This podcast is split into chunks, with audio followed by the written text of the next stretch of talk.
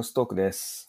クロストークは最近の出来事やニュースから得た気づき、アイデアについて話すビジネスポッドキャストです。ということで、今週も始まりました。クロストーク。今週はあれですね。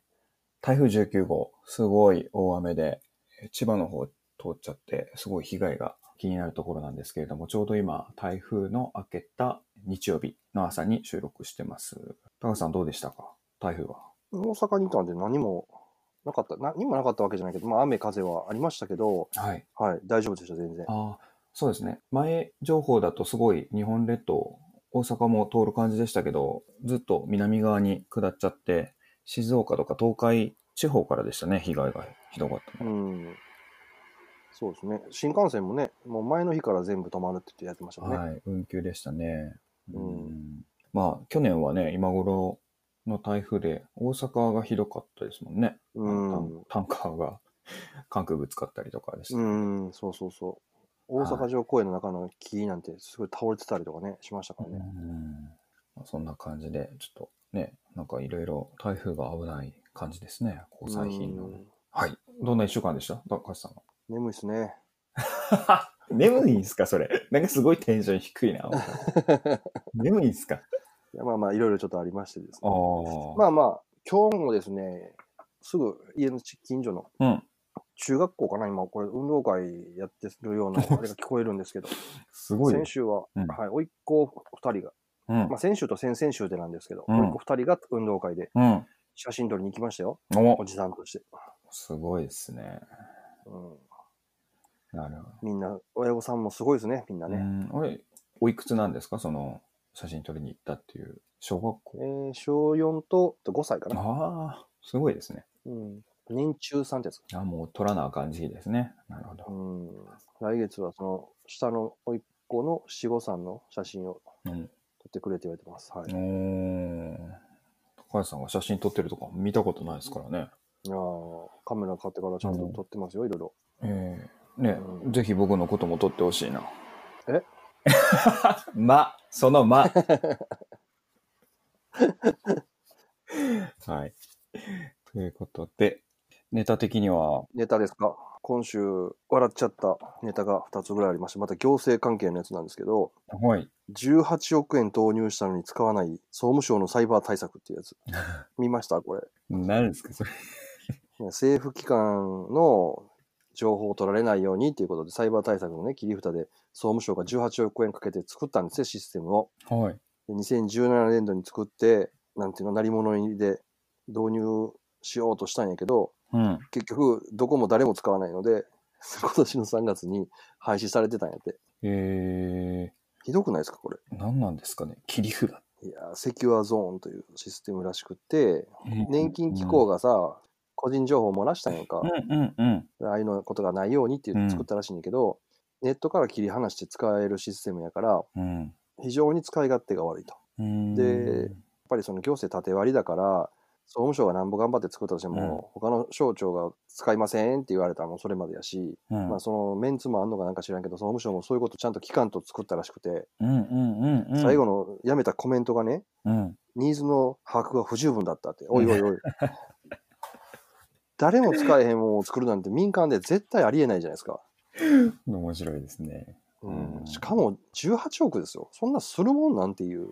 ああ、でも今検索してみたら年間、すごいですね。3億6千万円程度の維持費、管理費がかかるって、そんなんすごいっす。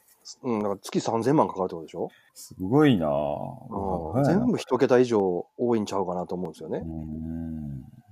なるほど。むちゃくちゃな金の使い方で、これどこが金取っとんねやろなっていうのもあるしね。面白いですね。インターネット環境から遮断された上で強固なセキュリティ対策が施されてるって、それ別にシステム組まんでもネットから外せばいいんでしょ。でしょ？これ。そんな難しい話してないですよね。うんこれ。まあまあ、単純化してるからそういうのって感じもあるかもしれないですけど、まあすごいですね。18億。ねえ。へえ、いいなその仕事受けたかったな多分入札でなんかあったんでしょうね。うん。あ、しかもこれ補正予算に入ってたんや。へえ。すごいな。15年度の補正予算に入ってて、17年度に関して2年間もかかって。ほう。うんすごい。しかも政府共通プラットフォームって言ってて、誰の話も聞いてへんかった この名前からしてる。すごいです。やりたいね、そういう。ちゃくちゃやん。勝手に作って、勝手に金取って、使いませんでしたで終われんねんで、この仕事。これ絶対、もうむちゃくちゃやもんな、ほんま。考えられへんような仕事の仕方してんな、思って。すごいですね。へえ。まあもう当時の、ね、人もいないでしょうからね、こんなんね。ああ。いやーあともう一個はあれ、大阪市の管理ページが、うん。まあ大阪市が管理してるサイトの大阪港開港記念っていうのがウェブサイトがあったんですよね。うん、うん、うん、2017年にうん大阪港開港150年記念事業っていうのがあってですね、うんその特設サイトみたいなのがあったんやけど、うん。うん。2017年度ってことは2年ぐらい前じゃないですか。うん、うん、きっと最初にドメイン取るときに2年で買ったんでしょうね。うん。うん、うん。それが切れたらしくて、そのページがアダルトサイトみたいになってたんで、面白い。買われちゃったんですね。あの、SEO 対策的な感じで、ドメインで信用度高いやつ買われますからね。うんんすごい。うん、むちゃくちゃでしょ。まあそれが、府立図書館うん。が指摘して、で、うん、うわってことで、えああ。ー今では、もう今はもう削除されたらしいですけどね。えー、市のホームページの中から。ほんならあれか、ネットのあの、アーカイブ見たらどんな風になっちゃったか変遷がわかりますね。えー、マジですか。いやー、これも、何適当というかさ、うん。まあでも逆に多そうですね。こういう系のやつ。多いんかな。お国っていうか自治体の事業のやつでこう記念用にウェブサイト、代理店とか制作会社立てたりするけど、運用管理費は2年分ですとかってなってたら、はい、おい、おしまいってなって。運用管理費なんてないんちゃう？これ、多分。だから一括で入札するときなんか全部含めであるでしょう。何年間、保守とか。何年間かあんのかな？その多分、記念うん。事業、まあ、これやったら150年記念事業やから、うんあったとしても、その、その年だけ ?2017 年度内だけやと思うのよ。それ以降、もう、ウェブサイトも変わんないから、お金払わないんちゃうかなってうん、思ったりとか、払わないでしょ。ね。で、それで、18年、19年で、誰も見てないから分からへんなるっていう。うん。だからもうほったらかしになるからでしょうね。予予算もないし。うん。こんなんいっぱいありそうですね。ありそうですよね。なんとか記念のページいっぱい作って。いや、それこそほら、キャッシュレスのね、あの通知のページだっていつまでやってんのかによるじゃないですか。ドメイン違ってたでしょ。まあでも、キャッシュレスのあのページはあれじゃない？経産省のページの中にあるからまだましで、ああ、あれそうでしたっけ、ドメイン。うん、多分そうやったと思うんやけど、これは大阪市のドメインと違うところなんでしょ？うね。ドメインが買われてるって話だから、だからそこの大阪市からリンクしてるところで、大阪市のページからリンクしたところ行ったら、アダルトページって、なんかね、そういう、そうですね、キャッシュレスなガバメント JP になってたんであれですけど、そうやってなんか別ドメインで、独自ドメインで立ててる、なんかこういうページっていっぱいありそうですけどね。うん、それはもう恐ろしいことになってんやろな、いろいろ。うん。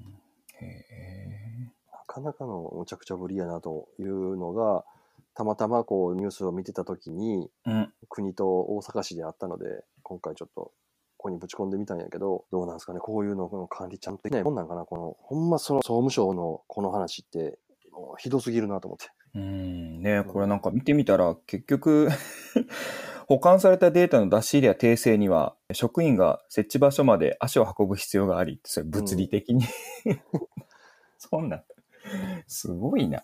うん要は、これ機材代でしょ、こんなもん。うん、物そうですねサーバーとか。うん、うん、そうですね。うん。むちゃくちゃするわ。うんいやー面白いですね。あまあ、詳しくないからこんな風になっちゃうんでしょうね。うん、でもこれ、受けた会社もそういうことい説明しないのか、できないのか。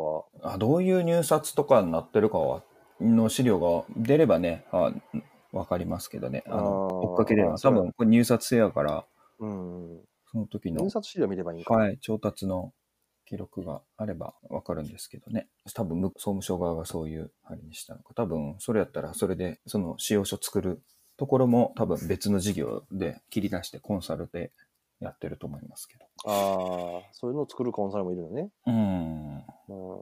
うん、絶対に個人情報が漏れないとかっつうと、じゃあネットに繋がないってなる。めっちゃか。短絡的な。うん、うん。ね、採択された時のこう絵があるんで、その時になんかこう、これぐらい儲かりますわ、これぐらい助かりますみたいなの絶対ついてるでしょうし。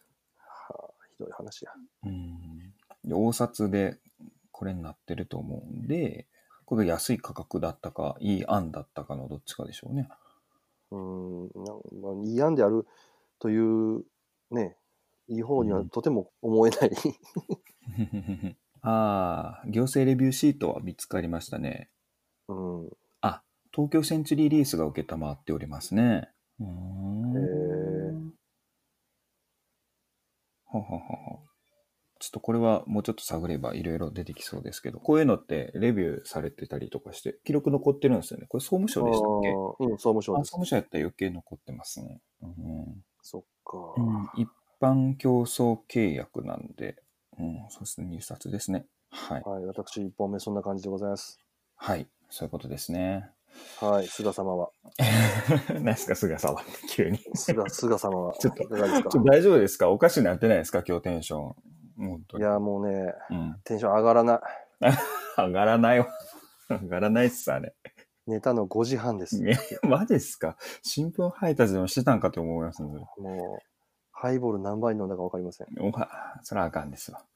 そらあかんですわ。もう寝てもらわんと。ということで、今日はここまでということで。え、なんでや？えっとね、私の方は今週おっと思ったのは、うんあれですね。東大がやってる、その、ベンチャー企業、まあ、新しい事業の創出プログラムみたいな、東大 IPC ってなってまして、うん。東大、えー関連のベンチャーに対して事業化資金とか経営支援提供するっていうその支援プログラムうん。があるんですけれども、でそれの5回目 ?4 回目かの、えー支援先発表が10月10日にあったとうん。いうことで、その内容がなかなか面白いんで注目してますと。うん。で、まあ、どこが選ばれたのって、今回4社かな ?5 社かな？あ ?4 社と2つのプロジェクトですね。一つは、マントラっていう漫画の多言語翻訳と配信プラットフォームサービスっていうのが採択、まあ、選ばれたっていうのが一つ。ほで、二つ目は iMed Technologies 社で、えー脳血管内治療に関する手術支援 AI っていう、まだこれ全部あの掘り下げていきます。で、三つ目が ELIZA っていう会社で、うん自然言語処理とリテールを軸とした AI 企業。これも AI 企う。業なんですね。うんえーで、4つ目は、がんセンター初の AI 手術支援システムっていうことで、うん。5つ目が、えースマイルロボティクス。飲食店の片付けを自動化する下げ膳ロボット。酒全部と。で、えー最後、6社目がエリーの、何ですかね、蚕うん。うん。を、何でしょうね、原料したシルクフードの開発だから、動物エネルギー、タンパク質系でしょうね。ああ、のプロジェクト。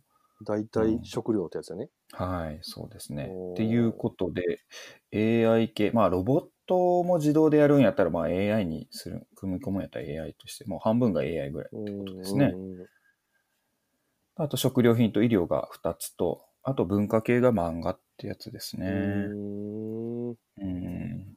なんか興味あるやつあります？全部面白そうですけど、ああ、漫画？まず。ああ、漫画は、あれですね。日本で単行本が出た後、海外で翻訳販売が許諾されるケースって、まあね、日本がクールジャパンみたいなんで輸出の一個にしてるんでやってますけど、うんうんそれの海外向け正規版が出るの1年ほどかかるそうなんですね。で、うん。まあ、版権系のまず問題があって、うんその後単行本の言語翻訳とか処理で、えー数十万おお金がかかると。まあ、だから、売れるもんしか投資しませんよっていうのがあるんで、多言語化されにくいそうなんあでも分かるわ。あの先週俺、その翻訳の話をしたので、やっぱはい。独特の言い回しとかってね、うんうんうん今のやっぱ Google 翻訳とかできないですもんね。うんうんうんうんありますね。多分、本で、文字の吹き出しだけこれやるのかなあの、結構日本の漫画の特徴って、あの、擬音が入ってるじゃないですか。ああの、アメコミとかまた違う擬音の使い方してるし、擬音あ。の種類もいっぱいあるんで、そこら辺はどうなるのかなっていうのはあるんですけれども、結局でも、あの、時間がかかったり、翻訳されないからって何が起きるかっていうと、海賊版がやっぱ出回ってると。ああ。で、それでやっぱり入ってくる収入っていうか事業としてのマーケットの、まあ、正当性が損なわれてるっていうのがあるんで、それが問題じゃないのというので、あ、これも AI だな、漫画処理も。うん、うんそうですね。という感じで。うん100%でも翻訳無理なんでしょ ?AI で。うーん、どうなんでしょうね。AI で翻訳っていうか、どこに AI 使ってるんでしょうね。画像解析のところなんじゃないかなと思うんですけれども、言葉は逆に辞書を勉強させればどんどん良くなるんで、うん。うん。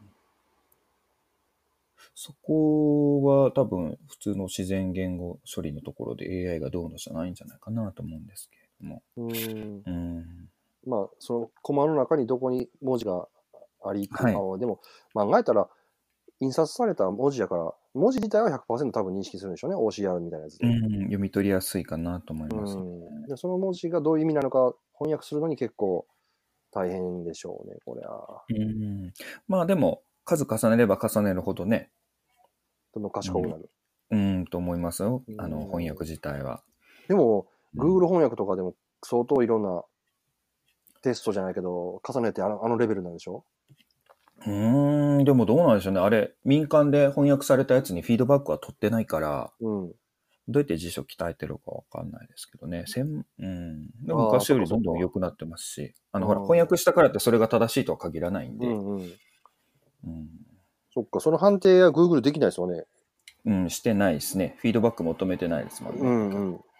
どうやって判定してるんでしょうね。これが今がいいのか悪いのかっていうのを。うん、なんか別であるんじゃないですか、こう。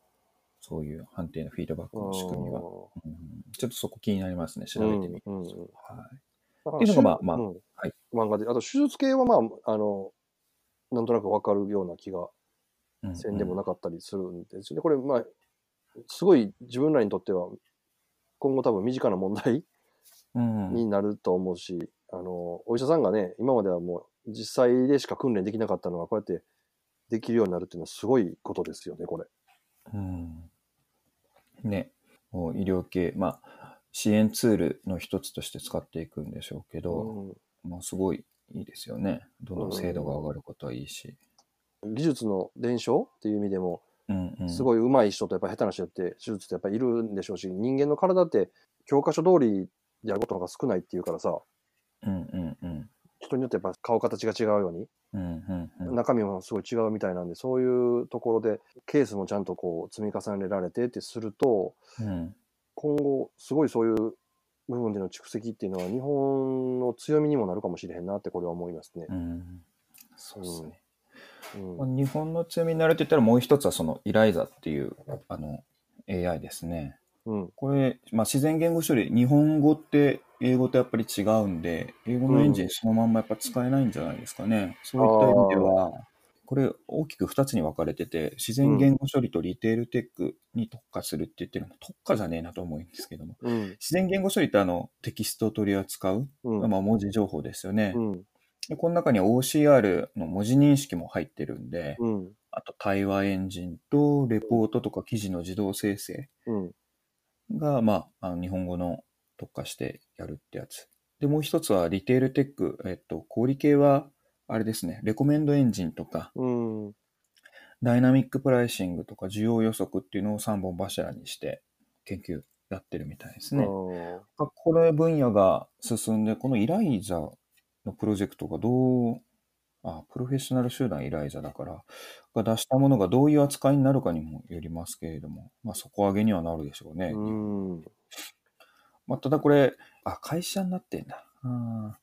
これって関わってんのが、うん。松尾健って言って、AI の第一人者がいるんですけど、その人って東大の研究室なんですよ、松尾あ東大のプロジェクトのあれで、東大のね、お偉いさんが入ってる、息がかかってるってどうなのっていうのもありますけああど、あの、選ばれて、ねところで、研究してるやつが受賞したってことね、この東大のうん。支援 支援先ってね、うん支援って多分、お金とかなんやら、いろいろ。それ、研究室にお金を落とすために会社が名前貸してるだけじゃん。どうなんでしょうって。ちょっとこう、利権の匂いが。資本1000万、SARS AWS の1200万円分の利用券とか、うん。なんかパートナー提携とかはね、ちょっと具体的にはわかんないですけど、お金で出てると、金額で出てるのはそんなのがいろいろ出てますね。専門家チームがどうのこうのとか。はい。あと、この、うん。あと、蚕のやつも面白いですよね。蚕を原料としたおー、シルね。クフード。うん。はい。これどっか出てへんのかな？これもだだいぶ前にも一回、俺も取り上げたけど、アメリカでもね、こういうのが流行り出してて、うんうん、もうほとんど肉っていう、あれやもんね。うん。ね、エムドナルドのあれはミミズだとかっていうのが昔なんか 都市伝説でね昭和のうんね、アホみたいに出てましたけども、うんまさにそれですね。宣伝でやってたもんな、牛肉です。100%牛肉です。その風評被害が立つのもすごいですけど、いや、まさに時代はうん虫を食うになってきたな、みたいな感じですね。うんいや、そのマックで言うと今日、今週かな、うん。ニュースでマックでクレカが使えないっていうのがあってさ、パッてこう見た瞬間に、え？あの、アップルのマックかなと思ってた、最初。もうあかんな、ちゃんと寝てへんからもうパッと見て、そのすぐ判断してもう、あマックで使われなったんやと思って、OS はアップデートしたからかなとか、思ってよう見たらマクドナルドマクドナルド。か、あでもカード決済できないけれども、電子マネーはできたって、まあ別の支払いの仕組みだからできたってことですね。うん。変な話ですよ。えーマクドナルドクレカ使える、クレカ出すんだ。うんうんえーこれ原因はどうのこうのは出てないんですかね。うん。いやもうそのニュースはもうタイトルだけでさ、ああと思ってさ、誤解したっていう話。でもあの、近くのほんまスーパーとか、ほんまこれの見たけど、カードで買い物する人増えましたね。うん。楽ですもんね。ううんん、け結構、並んでる時間短縮されてるかもと思って、お釣り出したりとかないから。うんうんうんうんうん。うんないですね。で、お店側もあれ助かるよね、現金やり取り少なかったら。あの、店の。お金閉めて持って行ってもらったりとかはね、警備会社の人にも。そうなのはい少なくなるやろから。はい。うん、いいことずくめやね、これは。うん結局、クレジットカードの方がパッと現金で払うより遅いやないかみたいなこと言う人もいますけど、その一件一件じゃなくて、現金のやり取りだとイレギュラーが発生した時のロスタイムがでかいですよね。そうです、そうです。本当そうです。うん多分1回あたりで1秒2秒で終わる取引があったとしても、それは全体の取引の数量の中の何件か、数件、ね、何パーセントかであって、カードだと一律で全部、例えば10秒かかったとしても、一律でずっとその取引10秒やからうんっていう。うんで、ねイレギュラー発生する確率も多分だいぶ低いでしょうしね。うんいろいろ。いや現金でね、こう返したやつ、財布に入れるまでがめっちゃ遅い人もいるしこぼしてね、あーあーって拾うとかやったら、あーそれだけでね、1分ロスとかってなってもわけですからね。うん最近のやつって、金額を押してお金をえー入れると、自動でお釣りが出てきたりするじゃないですか。はいはいはい、レジ。はい。うんでそういうのの中に入れておくお金をね、やっぱ補充するのもいるでしょうし、そうですね。効果ってやっぱり何気に重い重たいからね、かあの量がかさむと。はい。うん嬉しい限りです。はいちょっと、そんな感じですね。あの、競競争のやつはちょっと、なんか、なし崩しに終わっちゃいましたけど、あーまあそんな感じですね。なるほはいどね。まあ、東大もこんなこと、まあ結構いろんな大学こういうのやってますよね。うん試合みたいなのは。でもやっぱ東大は規模でかいんですよね。あここの業界一回見てみたいですけどね、顔出してみたいですけど、スタートアップ系ってなんか話聞くとなんかすごい偏ってるって言いますよね。でもそれでも昔よりお金は量多くなったけれども、なんかもう全部アイデアが一緒みたいなので、うん。っていう話をね、中の人に聞いたことがありますけどね、あんまり投資するのがあんまないみたいな。うん結局、若い子が持ってくるの話聞いてみると、まあ、ちょっと一昔前の話だったんであれですが、あのうん。結局人を集めて広告ですみたいな、どうやってマネタイズするの？みたいな、広うん。告でみたいな。そんなんばっかりやつ。うん。いやーはい。最後のネタはやっぱあれですよね。はい。プレイステーション5発売日発表されましたね。そっちですか。うん。OS カタリナじゃなくてですかみたいああ、カタリナもね、入れたんですけどね、むっちゃ時間かかったわ、あれ、インストールするのに。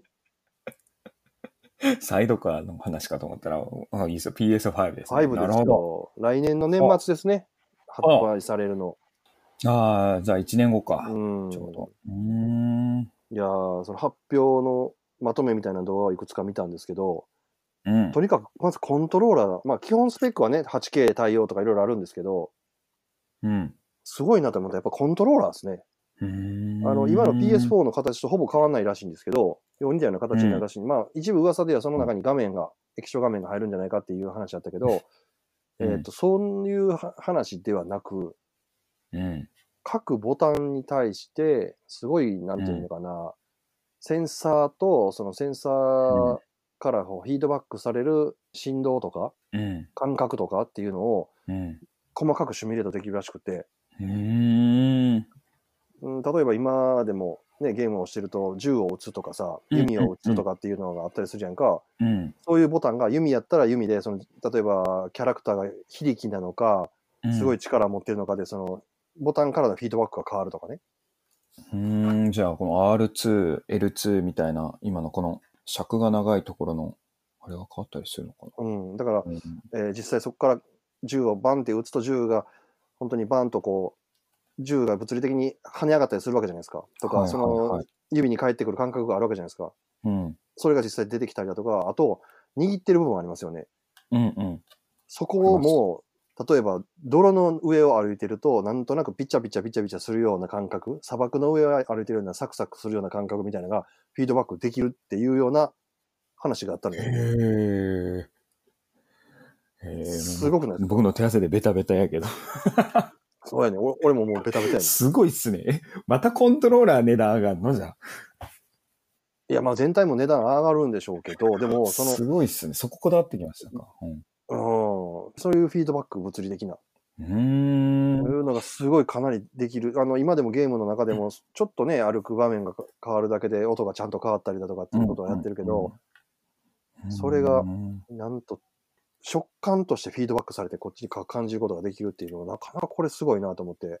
うん、すごいっすね。うんこれは、ゲーム作る側もものすごいこう、いろんな可能性があるんじゃないかなと思って、また違うジャンルのゲームみたいなのが出てくるんちゃうかなっていう、ちょっとワクワクした期待感。ああ、うん確かにそうかもしれないですけどね。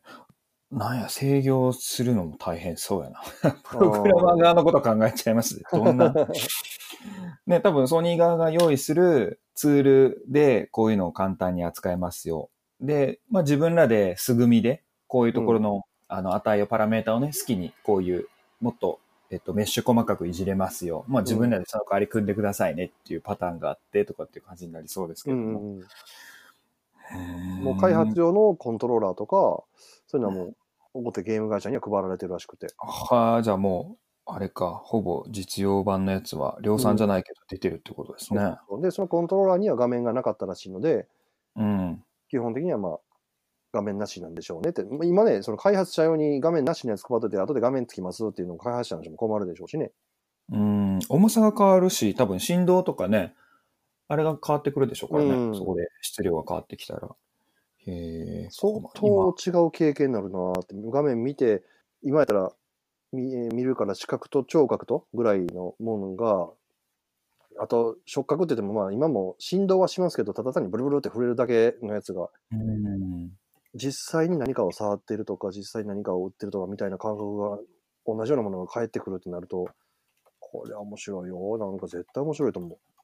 でもその入力装置っていうかコントローラーが振動しだしたのっていつでしたっけ？あ、もう、プレイステーション2ぐらいから振動したんじゃないかな。プレステ2が最初に導入したんですかね。ぐらいからもう知ってたような気がしますけど。なんか最初振動するとき、おうってやっぱりうん。思いましたけども、まあね、プレイの邪魔だなっていうぐらい、そうただ触れて、ただ触れてるだけですよね。しそうそう、しにくくなるだけっていうね。うん、うん今のね、ゲームでも爆発したシーンとかに手元こう揺れたりとかして、ちょっとね。でも大概あれオフにしてやるもんね、ゲーム。邪魔やから。意味あらへん。う だってブーって触れるだけやん。ーん、ね確かにブーって触れてるだけが、今そこが進化しちゃうってことなんですね。それが一番びっくりしました。うんああ、訴訟も起きてたんですね、これ昔。2007年に決着がついたみたいですけれども。はあ。ということはやっぱ、そっか、2ぐらいの時からやろうな。すごい楽しみですうん。出たら買おうと思います。はい。早い。もうニュースじゃなくても意思表明ですね。買うっていう。物欲の、出た物欲の意思表明みたいな。なるほど。、はいや、また今か、らコツコツ貯金します。そうですね。引きずり込まれるのじゃあ、僕はお待ちしてます。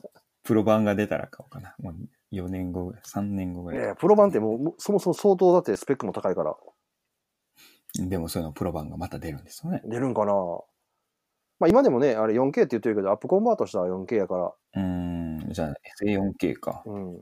あソフトが 4K なんでしたっけ？一応ね、4K ですよ。で、テレビも 4K だと 4K レベルで非常に綺麗に出るし、HDR 対応なんで明るいところと暗いところのコントラストもね、すごい高くなってるけども、うん、8K で、しかもリアルタイムレイトレーシングも入れられるらしいよ。GPU がちゃんと入って。へえ。すごいっすね。うん、ちゃんと光のシミュレーションをして、うん例えば今だったら CG って、例えば水の水面の上に空が映るとかっていうのって、うん空を水の上に描いてるじゃないですか、あれ。うんうんうんうんだから 3D 空間が全部作ってるはずなんやけど、うん。光源よりとか画面より上で消えてるところからのものってシミュレートできないから、わざわざそれは書かないといけないのが、レイトレーシングやると、ちゃんと光のとシミュレーションするので、3D 空間に書いたやつがちゃんと水何もせずに水の上にもちゃんと映るし、鏡にも映るしみたいなうん風になるらしいけど、それが、要は1ドット1ドットから、俺はどういう光を受けてんねやろうっていうのを、全画面で計算瞬時にしないといけないので、ものすごい大変ですよね、あれ。うん。うん、それをリアルタイムでやるらしいよ、できるようにするって。すごいうん。楽しい。な。一番、一番目覚めてるじゃないですか。確かに目覚めてきた。ということで、今日、これ何分ぐらいですかね、今日。これ。なんか今日さもうまあ、こんな感じで、はい、サクッと。ああ、もうでも30分いってますやん、もう。はい、もう締めましょうか。はい。ということで、はい、今週もお聞きいただきましてありがとうございま。ありがとうございますす。はい、はいご意見とか、ゲスト出たいとか、ご感想ありましたら、はあの、ぜひ、ぜひ、ショーノートのところにメールアドレスとツイッターのアドレス書いてありますんで、はいそこに送っていただけるとありがたいです。です。ねじゃあ、今週、また台風でね、大変だったところもあるでしょうけども、皆さんちょっとまずはね、元気にお過ごしになられればと、心よりお祈り申し上げております。はい。今週もお聞きいただきありがとうございました。良い一週間をお過ごしください。